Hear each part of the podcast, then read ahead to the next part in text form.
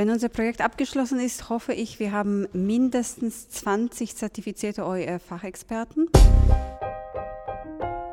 Zugehört. Der Podcast rund um Open Educational Resources.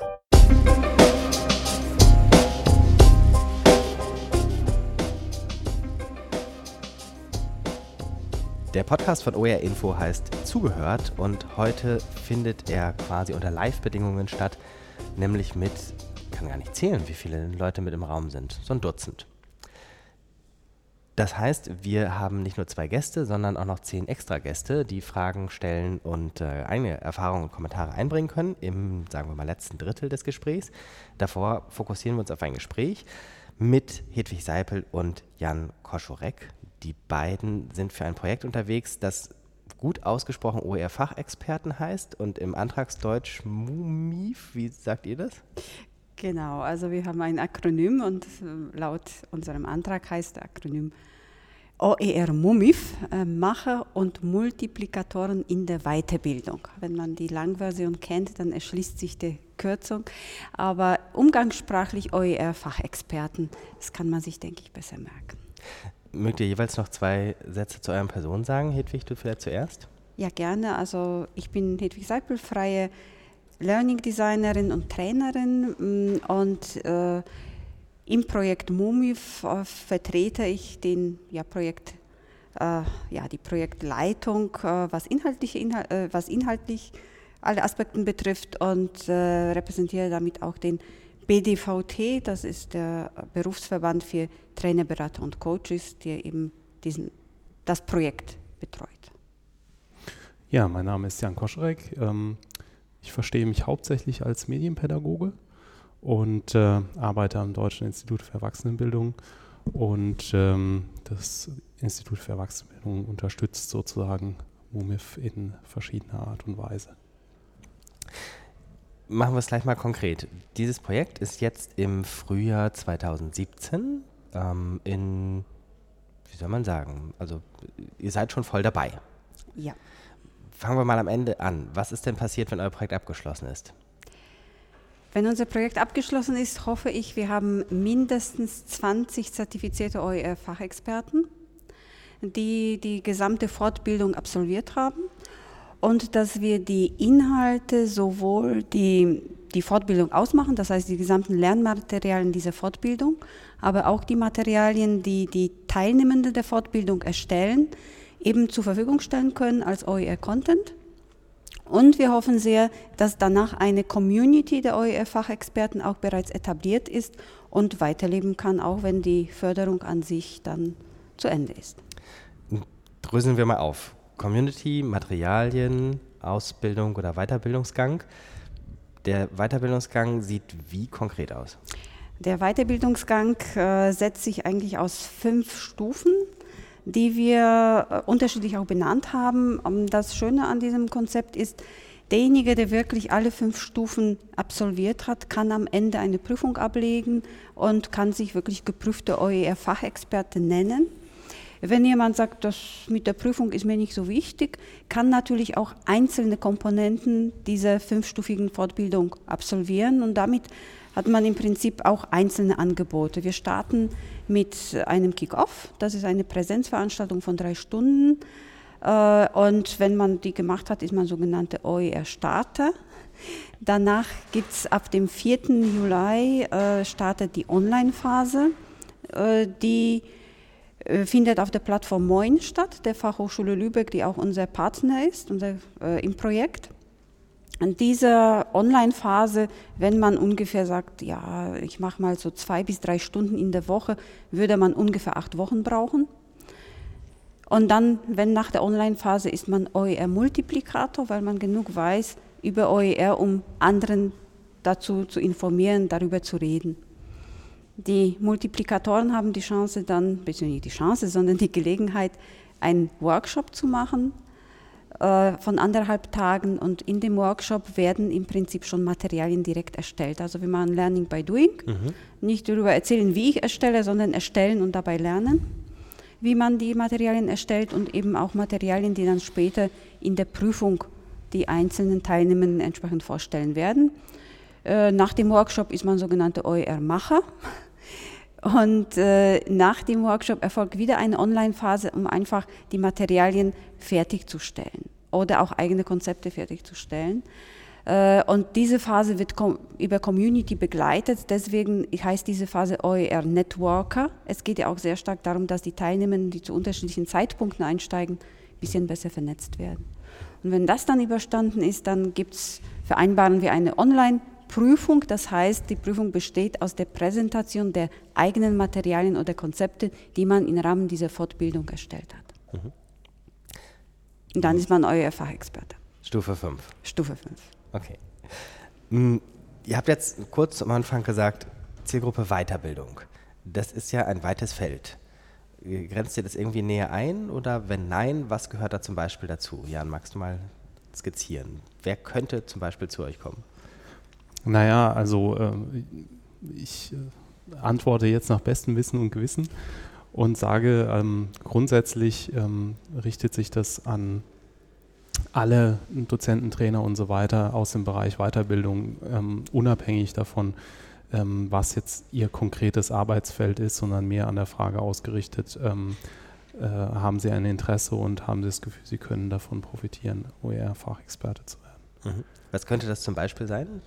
Also wir grenzen auch wirklich nicht äh, nach, weder nach Themengebieten noch Zielgruppen, sondern jeder, der in der Erwachsenenweiterbildung tätig ist, das heißt zum Beispiel freie Trainer, selbstständige Trainer, aber auch äh, Dozenten, Dozentinnen der Volkshochschulen, aber auch als angestellte Trainer. Wenn jetzt in mhm. einer Institution eigene Trainer hat, oder sonstige Akteure der Weiterbildung, manche nennen das Seminarleiter oder Dozenten oder wie auch immer sie alle heißen mögen, die sind im Prinzip alle dazu eingeladen. Äh, vor allem die Zielgruppe kann man auch beschreiben als Akteure, die selbstbestimmende Lernmaterialien erstellen. Das ist vielleicht so ein bisschen eine Grenze, weil wenn jetzt wie Hochschule etc. ist man an bestimmte Reglements gebunden oder auch in der Schule.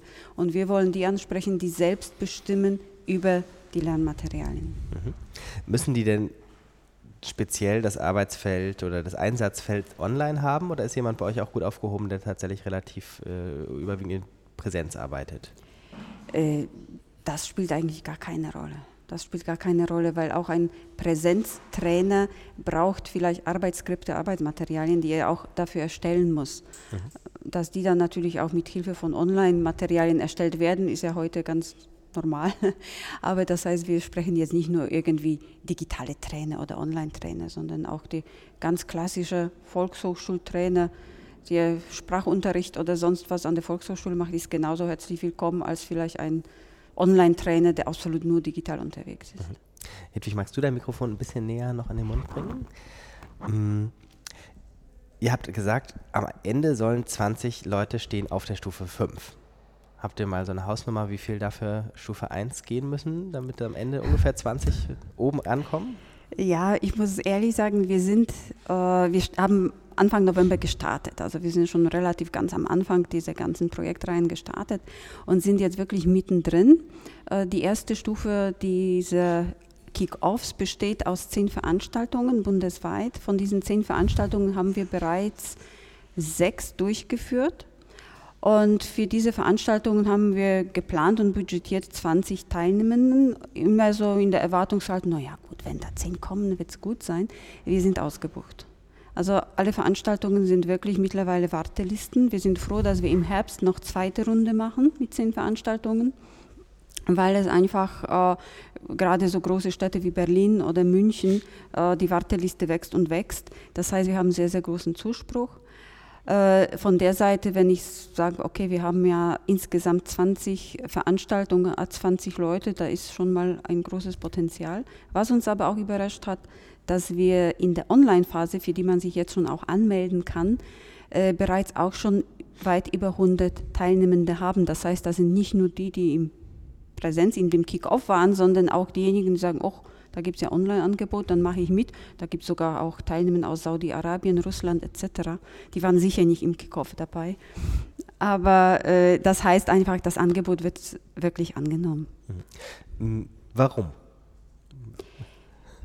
Also Gute Weiterbildung ist jetzt ja nicht immer auf Platz 1 der Bildungsbereiche gewesen, die in Sachen OER aktiv waren.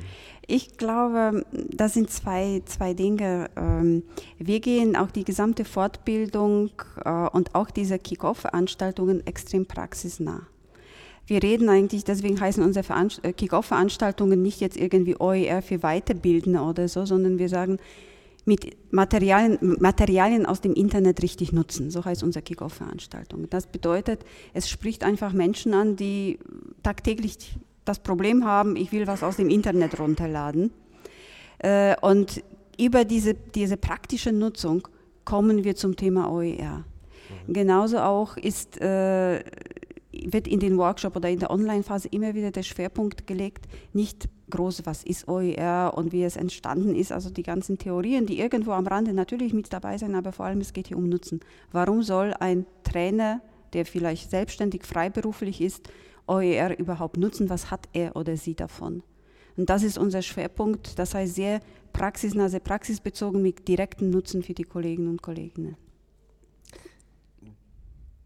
Diese Community, die dann online ähm, sich entwickeln soll, ist also noch nicht gestartet. Ähm, also die Community ist sozusagen geplant. Es gibt ja das Angebot seitens des Deutschen Instituts für Erwachsenenbildung, die Plattform heißt wpweb.de, sozusagen eine, ähm, ein Angebot zur Professionalisierung von Lehrenden aus der Erwachsenenbildung, wo es auch schon etliche CC-Materialien gibt zu verschiedensten Themen. Und angeschlossen an diese ähm, Plattform wpweb.de gibt es sozusagen ähm, jetzt schon ein Forum, das befindet sich aber gerade in der Überarbeitung wird nochmal nutzerfreundlicher gemacht und ähm, der Plan ist sozusagen, dass die Fachexperten dann an diese Community auch angeschlossen werden, ähm, was insofern eben charmant ist, weil eben dort ähm, sich ganz verschiedene Menschen aus dem Bereich Erwachsenenbildung, Weiterbildung tummeln und in Zukunft hoffentlich noch viel mehr tummeln werden. Dritte Baustelle, Materialien. Ist es jetzt komplett Teilnehmermaterial basiert oder habt ihr schon mit irgendwas gestartet und äh, habt ihr alles neu erfunden? Wenn nein, wo habt ihr eure Materialien gefunden etc.? Äh, es ist beid, also alles, also drei, drei Quellen. Natürlich, ein Teil der Materialien erstellen wir neu, weil gerade äh, zum Thema OER in der Weiterbildung gibt es nicht so viele. Es gibt natürlich viele Materialien, die wir dafür nutzen können. Also unser Ziel ist gerade für die Online-Phase, die Lernmaterialien zu 90 Prozent zu remixen. Das heißt, äh, sehr stark schauen, was ist alles. Und da fangen wir wirklich auch bei Core 13, das war ja der, der MOOC für OER. Äh, Das heißt also auch Materialien, die schon ein bisschen älter, aber nach wie vor noch aktuell sind, äh, dazu zu nehmen und versuchen einfach alles, was an Materialien lernen über OER zur Verfügung steht, zu nehmen, entsprechend zu remixen und dann noch um eigene ergänzen, wenn es eben speziell darum geht, auch wirtschaftliche Aspekte, Finanzierungsmodelle und solche Sachen. Da gibt es noch nicht so viele Materialien, die werden wir dann speziell für unsere Online-Phase erstellen. Und im Laufe der Zeit, wenn dann die Teilnehmenden die ersten Materialien erstellen, die können natürlich wieder mit einfließen für den Anfang. Mm, Kannst du Erfahrung berichten, wie das Remixen klappt? Jein, äh, das heißt, wir sind jetzt in der Phase, dass wir anhand von unserem Curriculum für die Online-Phase äh, Materialien gesichtet haben, wirklich also bis zum Umfallen, Internet rauf und runter recherchiert, was alles so gibt und haben jetzt die theoretische Abfolge dieser Materialien. Und hier sind wir in der Erstellungsphase, da unterstützt uns eben die FH Lübeck, weil sie ja das Know-how haben für Online-Inhalte. Und wir schauen dann natürlich, wenn man live sieht, okay, wie ist das remixed, ne? wie ist die Qualität der Materialien, braucht man vielleicht irgendwelche Übergänge noch dazu zu machen. Das werden wir vervollständigen. Aber im Augenblick war das wirklich ein Gemeinschaftswerk. Wir suchen und finden die Quellen für Remix. Mm, Wenn jetzt jemand sich ganz konkret dafür interessiert, diese Angebote zu nutzen und äh, das aber möglicherweise jetzt nicht hört Mitte Mai, wenn wir hier sprechen, sondern später, welche Möglichkeiten gibt es bis wann einzusteigen in Veranstaltungen, in Online-Community, im Material finden? Also am besten, man geht auf unsere Projektwebseite. Wir begleiten das Ganze in einem, ja, eine ist auch eine WordPress-Seite, das heißt in Form eines Blogs, oer-fachexperten.de. Und dort findet man alle Termine, Veranstaltungen, Beschreibungen, wie das Ganze abläuft. Ähm, es ist so, dass natürlich die regionalen, die Präsenzveranstaltungen sind fest terminiert und äh, es gibt aber keinen Anmeldeschluss. Also man kann sich am Morgen des Tages, an dem es am Abend stattfindet, immer noch anmelden. Es sei denn, sind noch Plätze frei, muss ja. ich sagen. W wann sind denn die letzten? Äh, wir haben jetzt also zum Beispiel, also die enden mit Ende Juni, Juni 2017. 2017 äh, endet die, die erste Runde und die neue, die Herbstrunde dieser Veranstaltung startet wieder im Ende August oder Anfang September und geht so bis Ende Oktober. Da mhm. finden nochmal zehn. Okay, also groß an die Zukunft, äh, an alle Menschen, die uns dann hören. Auch im Herbst gibt es sozusagen die zweite Staffel. Genau, und man kann aber auch die Reihenfolge ändern und sagen, okay, ich starte mit der Online-Phase, weil ich noch nicht weiß, ob ich wirklich alle Stufen durchgehen will und komme dann erstmal zu dem Kick-Off, weil die Angebote sind so, so konzipiert, dass jede Veranstaltung eine abgeschlossene Einheit ist. Mhm. Wisst ihr irgendwas über die Leute, die sich angemeldet haben? Habt ihr das irgendwie ausgewertet, woher die kommen, wie viel Vorwissen die haben oder sowas? Wir sind dabei, wir evaluieren permanent. Äh, natürlich so, das erste ist so die ja, ge gefühlte Evaluation, indem ich einfach, äh, ich ja selbst auch die, Anmelde, äh, die Anmeldung entgegennehme und entsprechend bestätige. Ähm, nicht jeder gibt an, woher er oder sie kommt, aber diejenigen, die die Organisation, aus der sie kommen, angeben, muss sagen, ist sehr, sehr bunt gemischt. Wir haben auch sehr viele Leute aus Hochschulen, äh, aber auch aus institutionellen Bildungsinstituten oder eben auch ja, Mitglieder in unser, aus unserem Verband, also Trainerkolleginnen und Kolleginnen. Ich öffne mal die Runde für den vierten Stuhl und das vierte Mikrofon. Es braucht mal einen Moment, bis jemand sich traut, das Eis zu brechen. Danach geht das meist ganz gut. Es tut nicht weh und ähm, man ist nicht zu sehen. Das ist hilfreich. Jan ist Medienpädagoge, der weiß das. Es ist manchmal viel einfacher, nur die Stimme zu haben, als sich vor der Kamera zu setzen. Das ist richtig, ja. Und es hat auch seinen eigenen Reiz, nur die Stimme zu hören. Ja, da kommt jemand.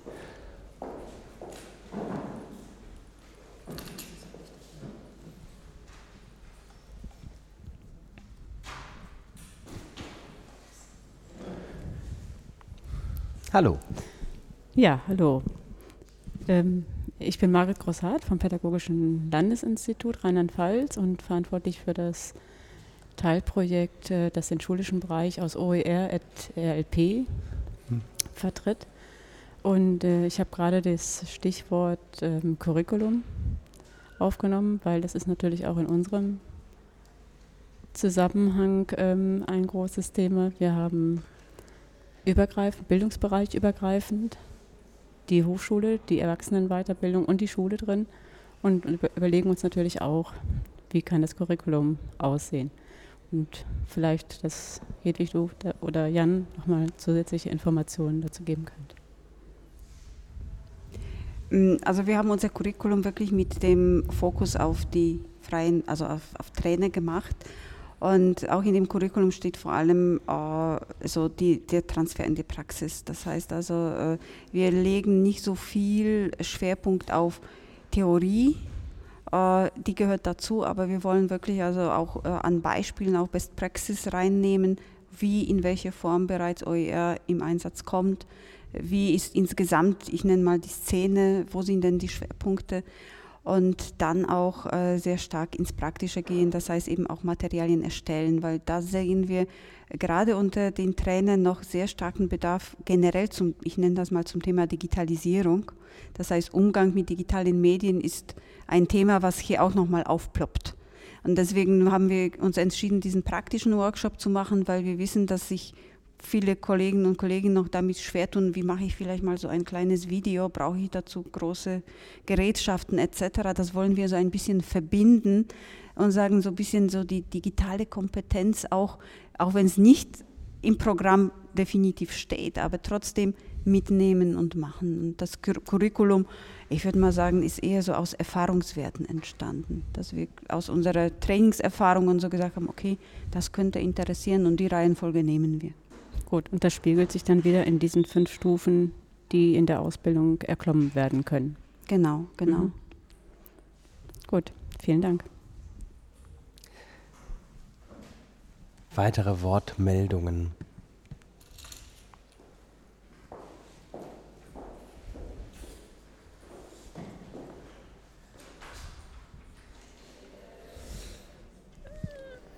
Moin. Ich habe bei euch auf der Webseite gesehen, ähm, dass ihr schon einen Katalog voller Kompetenzen erstellt habt. Ähm, da würde mich interessieren, wo kommen die her? Also in welcher Form wurden die erarbeitet, mit ähm, welchen Leuten zusammen? Ja.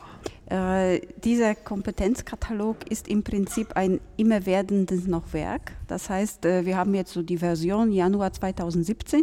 Das heißt aber nicht, dass das die letzte Version ist. Es ist, ist die erste Version.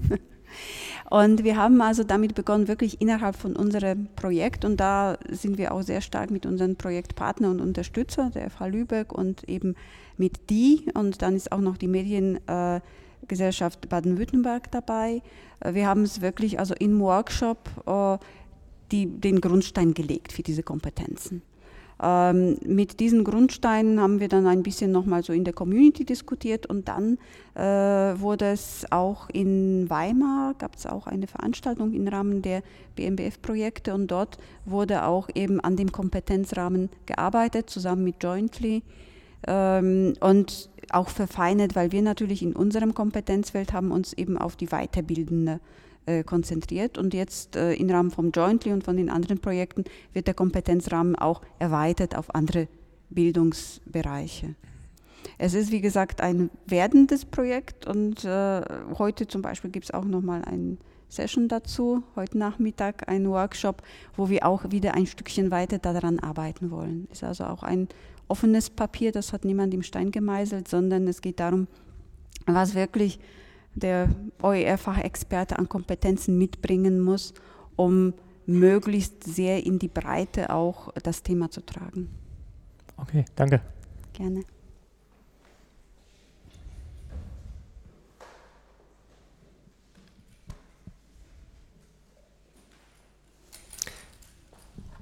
Ist gut, man kann als Podcast-Hörer mal hören, wenn jemand sich nähert, weil wir so klimpernde Namensschilder haben.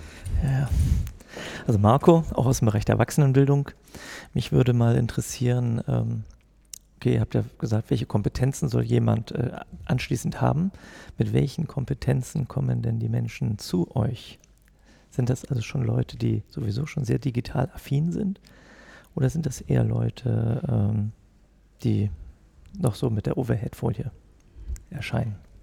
Äh, ja, die Leute sind so, wie die Szene der Trainer auch ist, nämlich äh, teilweise noch sehr analog und wenig digital. Deswegen eben in diesen Macher-Workshops wollen wir so ein bisschen auch die digitale Kompetenz unterstützen, um sich zu wagen, mit digitalen Medien auch zu arbeiten. Aber mm, ich denke mal, diejenigen, die zu uns kommen, das sind vor allem Kollegen und Kolleginnen, die neugierig sind. Da spielt so das Thema, wie, wie digital bin ich oder nicht bin, eher weniger eine Rolle, sondern das sind neugierige Kollegen und mm, in sehr vielen Fällen werden wir oder ich höre so die Argumentation ja in der Weiterbildung, die Trainer und Trainerinnen, die leben doch von ihren Materialien und das ist eben nicht mehr so. Und zu uns kommen vor allem die Kollegen, äh, Kollegen, die merken, okay, ich kann mich nicht mehr über mein Skript definieren. Damit kriege ich keinen Auftrag sondern ein Arbeitsskript, ein Material beim Training, das ist etwas, was sein muss, ist klar, weil das gehört dazu. Aber teilweise das zu erstellen, ist für mich eine Pflichtaufgabe, die mich aber nicht weiterbringt. Und wenn ich diese Pflichtaufgabe leichter mir machen kann, umso besser. Mhm. Und das ist zum Beispiel eins, wir haben so Nutzerargumente äh, ausgearbeitet, eben für freie Trainer. Und das ist eins der Nutzerargumente zu sagen, deine Materialien, die du ohnehin brauchst für deine Trainings, kannst du mit OER einfacher erstellen und vor allem eben auch in der Community erstellen. Das ist so das zweite Argument zu sagen, freie Trainer haben immer so das Problem, jetzt angenommen, drei Trainer tun sich zusammen und wir erstellen etwas. Wem gehört das dann hinterher? Das heißt, da gibt es auch so die Hemmschwelle, so ja, jetzt wenn ich jetzt was verändere, aber du und du hast auch daran gearbeitet, dann muss ich dich erstmal fragen, ne, darf ich das jetzt verändern? Das ist nicht praktikabel. Und mit OER ist das dann viel einfacher. Und das sehen diese Nutzen, sehen die Kollegen und die zu uns kommen, sagen, Mensch, das heißt, ich kann jetzt mit dem und mit dem arbeiten und wenn die das jetzt unter CC BY oder CC BY SA stellen, dann dürfen wir dann auch einzeln damit arbeiten. Ja klar. Und das sind über diese Schiene, über das wirklich praktische Nutzen von OER versuchen wir das dann zu machen. Und da spielt das digitale, die digitale Kompetenz auch eine Rolle, weil letztendlich muss man das irgendwie gemeinsam bearbeiten. Ne? Man kann schlecht an Blatt Papier zu dritt schreiben und dann eine tippt ab oder so. Es ginge auch, aber. Soll es geben. Könnte geben. Ne? Aber, aber so ein, ist besser, wenn man dann vielleicht schon ein Etherpad oder so Google Doc verwendet ne? und dann gemeinsam was schreibt. Okay, danke dir.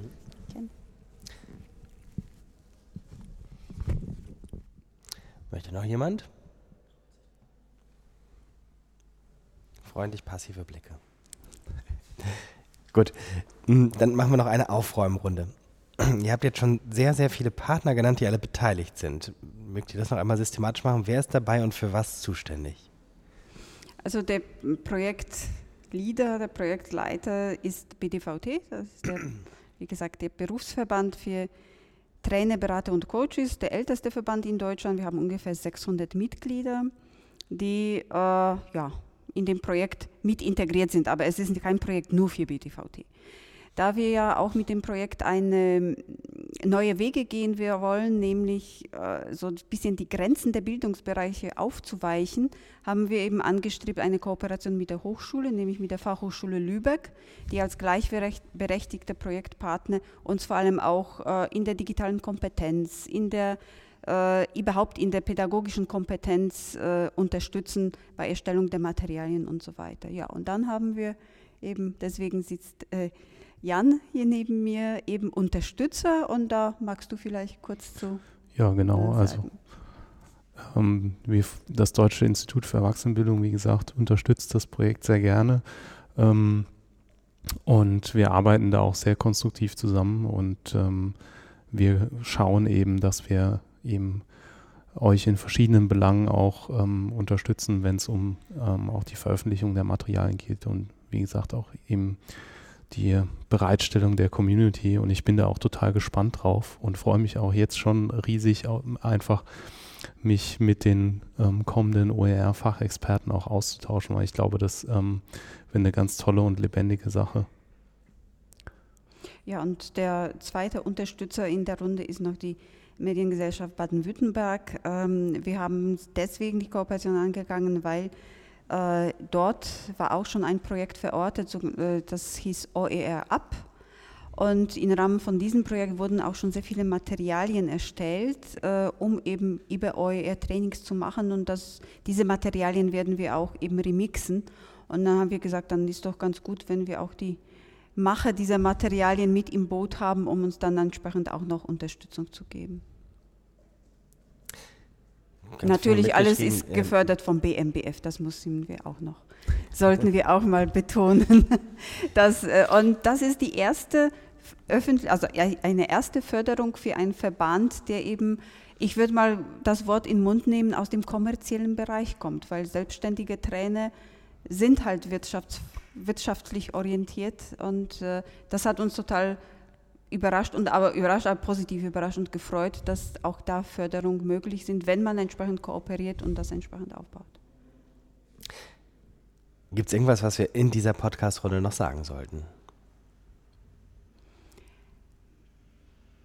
Was ich gerne noch sagen, was ich sagen möchte, was eins der wichtigen Nutzerargumenten für freie Trainer ist, ich denke, wir arbeiten, wenn wir so in unserem äh, Kick-Off-Workshop sind, gerne auch mit Beispielen, beziehungsweise diese Beispiele haben auch die Teilnehmer an uns herangetragen, weil am Anfang hatte ich so ein bisschen Bedenken, ich hatte jetzt mittlerweile drei dieser Kick-Offs gemacht, äh, ja, das kommen so Skeptiker und die muss ich erstmal überzeugen, dass OER gut ist und so weiter. Also wie man das so, so, ne, so ein bisschen Ängste hat. Äh, das war gar nicht so, sondern ähm, im Gegenteil, die, die dabei waren, haben gesagt, Mensch, es gibt doch Open Source, es gibt doch Pro, äh, Computerprogramme, die sind ja auch offen und das funktioniert. Das heißt also, diese, diese Brücke haben die Teilnehmer schon selbst geschlagen, weil ich denke, auch viele Trainer arbeiten mit Open Source Programmen, ob das jetzt Open Office oder Firefox oder was auch immer. Und sind schon auf die Idee gekommen, das könnte auch funktionieren. Und ein Teilnehmer hat gesagt, Mensch, ich wusste nicht, dass es sowas wie Open Source auch für die Bildung gibt und das ist OER. Ja, also ist vielleicht sehr verallgemein, aber dieser praktische Bezug ist dazu da. Und ich denke, dass es ähnlich wie in Open Source eine ganz große Breite an Services rund um Open Source gibt, dass es auch möglich ist, eine Bandbreite an Services rund um OER zu machen. Und deswegen bilden wir für OER Fachexperten. Dass in Unternehmen, in Institutionen Menschen dann, also die Trainer das ja beraten können, sagen können, wie könnt ihr in eurem Unternehmen, in eurem Institution OER umsetzen. Und wer soll das machen, wenn nicht freie Trainer? Ja?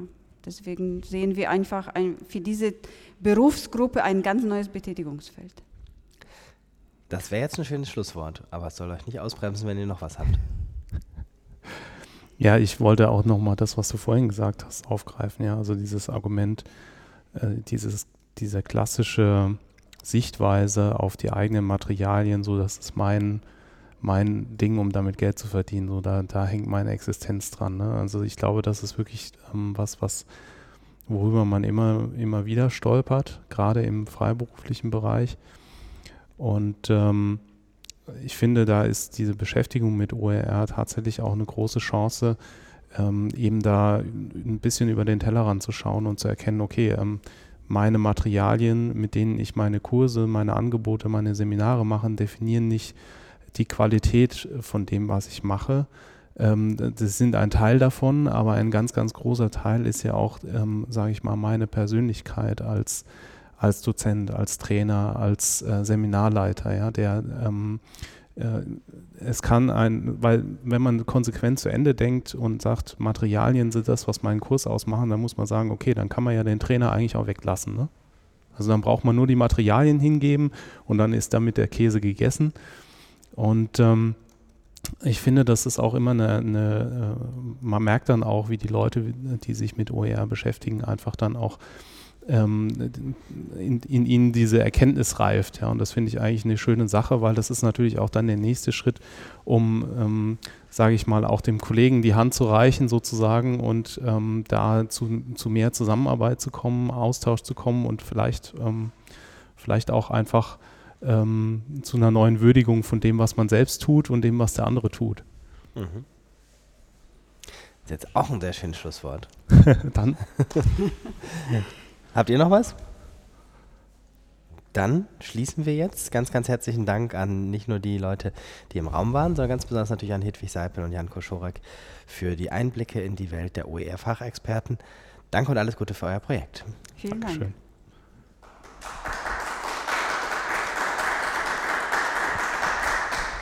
Das war Zugehört, der Podcast rund um Open Educational Resources. Weitere Informationen zum Podcast finden Sie unter www.open-educational-resources.de slash podcast.